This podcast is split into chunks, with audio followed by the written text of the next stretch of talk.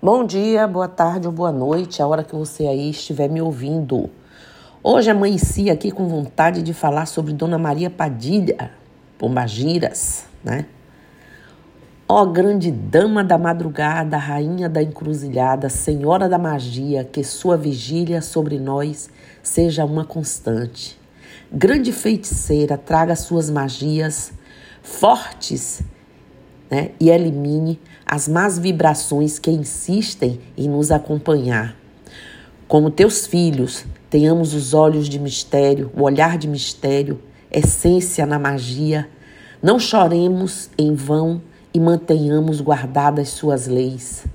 Seguindo seus sábios conselhos, aprendamos a dizer não quando não nos sentirmos à vontade em fazermos algo. Olhemos nosso bem-estar, nosso interior, nosso coração. Esses nunca falham. Ó oh, Dona Padilha, esteja onde nossos inimigos estiverem e nos liberte de qualquer irradiação da maldade. Laroyer, assim seja. Então, Antes de começar a falar de Dona Maria Padilha, quero falar de Pombagiras novamente. Pois bem, Pombagira né, é o nome de um espírito afro-brasileiro evocado pelos praticantes de Umbanda e Quimbanda no Brasil. Ela é a consorte, ou seja, a companheira dos Exus, companheira no sentido de estarem no mistério junto com os mirins que têm o mesmo destino, mensageiros dos orixás e executores das leis divinas. Então, Dona Maria Padilha, por exemplo, é conhecida por muitos nomes ou avatares. Pombagira é frequentemente associada ao número 7, encruzilhadas, cemitérios, incorporação de espíritos e bruxaria. Tida como uma é, é, a pombagira, talvez das mais fortes e temidas né, cabeças de falange, Dona Maria Padilha. Nem todos podem ser médiums para essa entidade. Ela os escolhe e os adota com, como seus próprios filhos. Normalmente, sob suas irradiações, o médium tem um olhar penetrante, eles têm uma personalidade forte e um lado meio que autoritário, né? Forte mesmo, tendo o lado espiritual muito atento e aguçado. Todas as pombagiras frequentemente se manifestam em situações caóticas. É muito comum encontrarmos manifestações das pombagiras nas encruzilhadas ou, quaisquer outros pontos né, de forças para seus trabalhos e os trabalhos que façamos e convocamos, convoquemos essas entidades. Dona Maria Padilha, uma pombagira, é uma das mais procuradas nos terreiros. Com fama de feiticeira, seu charme e seus encantos chamam a atenção de homens e mulheres né, na busca por atrair seu grande amor. O que a maioria dos consulentes assistidos não sabem, porém, é a sua verdadeira história. Encarnada como Maria de Padilla, sedutora e feiticeira, conquistou o coração do rei Dom Pedro I, né, para sempre, morrendo eternizada como rainha. Segundo pesquisas históricas, Maria de Padilla teria nascido em 1334 em Palência, na Espanha. Foi apresentada ao rei Dom João Afonso de Albuquerque e se tornou dama de companhia da mãe de Dom Pedro, Dona Maria I. Com o tempo, Maria de Padilla torna-se amante do rei e passou a influenciá-lo nas mais importantes decisões do castelo. Pertencente a uma família castelana, né, lá da Espanha, os Padilla, o nome de Maria Padilha, né, que nós, como nós conhecemos, seria eternizado em brasão posteriormente à sua morte. Através da história né, de Maria Padilla, é possível perceber que ela não era uma mulher qualquer. Com fama de feiticeira, muitas fontes afirmaram aí ao longo da história, que ela teria se utilizado de fortes feitiços, né, magias, para conquistar o coração de Dom Pedro I, já que era uma mulher que se infiltrava em tudo, né? É, disse que junto de uma árvore, Maria Padilha teria deixado um feitiço de amor feito com um espelho, através do qual o rei se olhou e, enfeitiçado, né, magiado, se rendeu à paixão da jovem moça. Há outros relatos que dizem que ela aprendeu a ser feiticeira com um judeu cabalista que andava com um capote negro né, com desenhos de sinais na época, é, época em épocas dos secretos de magia é, trevosa ou negra, como se chama por aí. O caso da pombagira Maria Padilha foi realmente um caso de amor com Dom Pedro I. Abandonou sua esposa, Dona Blanca, para viver sua história com Maria Padilha, sendo perseguido por opositores em seu reinado. Depois de mandar sua esposa para a prisão, alguns dizem é, que por um feitiço, né, como eu disse, armado por ela, Maria Padilha, o rei assume seu casamento, até então clandestino, com Dona Maria Padilha. O casal tem, teve quatro filhos que perpetuam a força do nome Padilha, como conhecemos até hoje.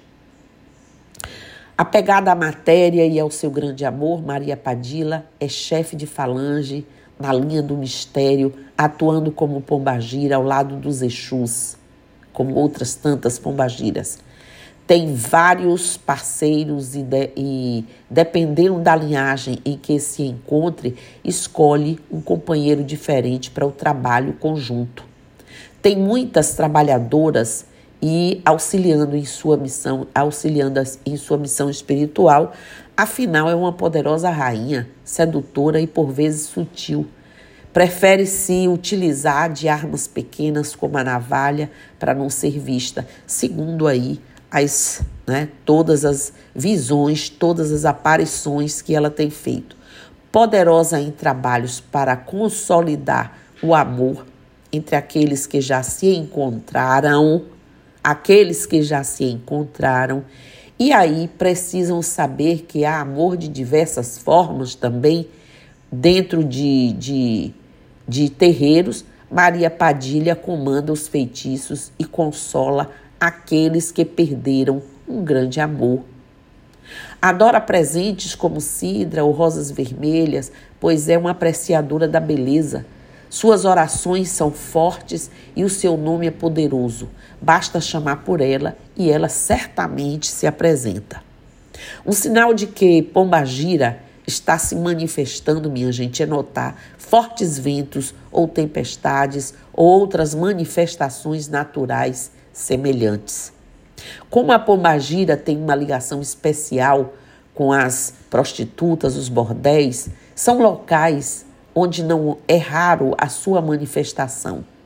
Porque a solidariedade dessas que foram também mulheres em épocas difíceis e passaram situações terríveis, elas estão ali para consolar, elas estão ali para cuidar por outro lado, é comum que sua presença seja sentida em encontros de mulheres transgêneros ou homossexuais, pessoas com as quais tem grande vínculo devido, como eu já disse, a vidas de vulnerabilidades e necessidades que muitas delas das falanges passaram.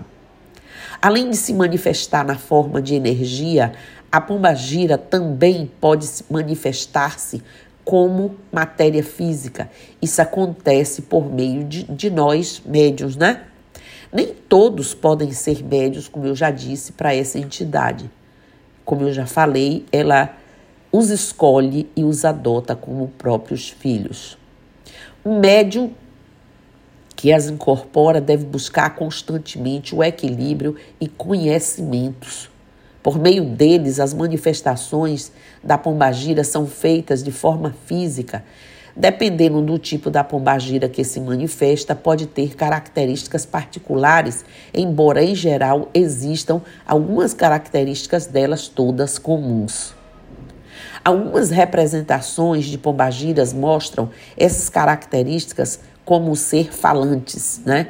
No entanto, como ela tem muitos avatares, muitos, sua manifestação e comportamento dependerão da evocação que ela represente quando seu espírito cai na terra, como falamos.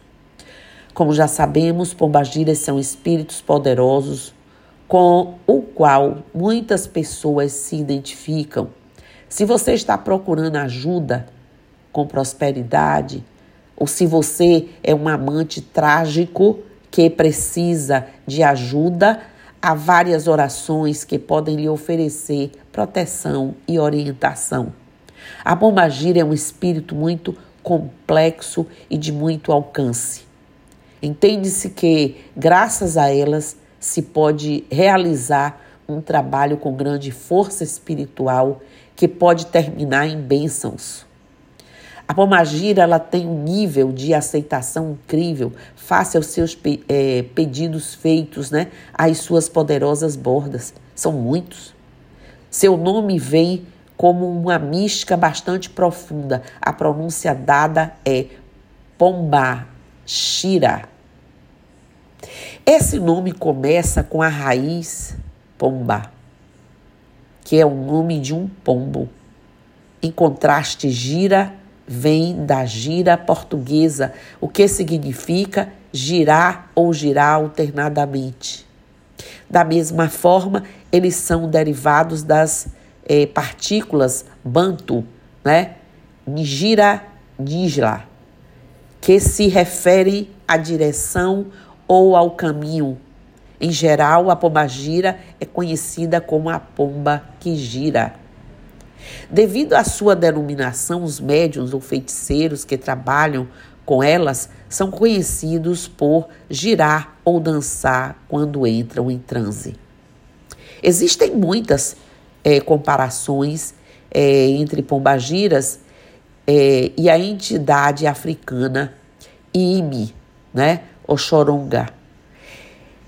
Essas últimas são conhecidas como bruxas poderosas que ajudam quem as invoca e as alcançar, alcançar o amor por meio da magia, né? uma magia pesada, por meio de ações violentas. E aí vem essa mística, esse misto, essa mistura e o povo confunde tanto. Há um grande mistério sobre a origem e a história das pombagiras. Em algumas culturas entende-se que a pombagira são mulheres que passaram por, por provações difíceis e foram felizes em suas vidas anteriores, principalmente no amor. Dentro de sua história, elas são sempre identificadas por uma certa aura de luxo.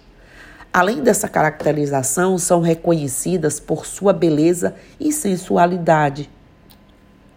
Apesar dessas qualidades, é provável que nunca tenham tido casos de amor reais e autênticos. Frequentemente são conhecidas como patronas de prostitutas e mulheres de rua. Isso é uma forma, inclusive, grosseira de denigrir né, a imagem das pombagiras, quando, na verdade, algumas dessas que estão nas falanges, aí na escalada da, do, das pombagiras tiveram sim encarnação, tiveram sim em períodos difíceis e em situação vulnerável, como essas, por exemplo. Certas culturas e tradições as consideram a versão feminina de Exu, que faz parte da religião iorubá, mas nós não. Por isso são conhecidas por seres por serem mulheres elegantes e bem educadas, das quais costumam beber licores finos e fumar cigarros de qualidade. Além disso, por estar, por estar é, ligado à paixão e às emoções, no sentido geral, é muito difícil enganá-las. A maioria das entidades pombagira eram mulheres que tiveram mortes trágicas. Consequentemente, elas costumam é, reencarnar por várias vidas tentando libertar suas almas e cumprir a tarefa que lhes foi confiada. Assim, elas se manifestam por meio de rituais que buscam semear a luz que nos permite ascender né, a outro plano astral. No entanto, a história dessas mulheres permanece um mistério para muitos. Mesmo assim, todas elas são representadas, relacionando-se, embora tenham origens diferentes.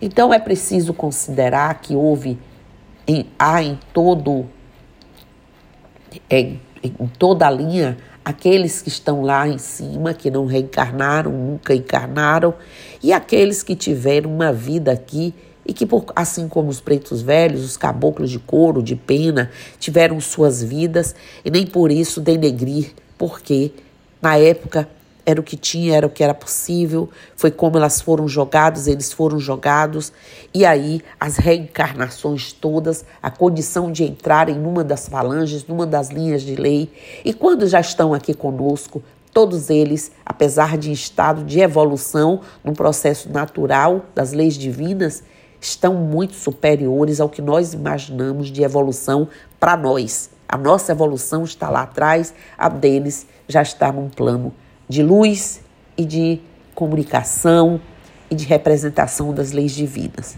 Então era isso de hoje, Axé, Namastê, Saravá, Motumbá, Mojubá, Colofé, Mocuyu, Nuzambi, Laroie, e eu estou aqui.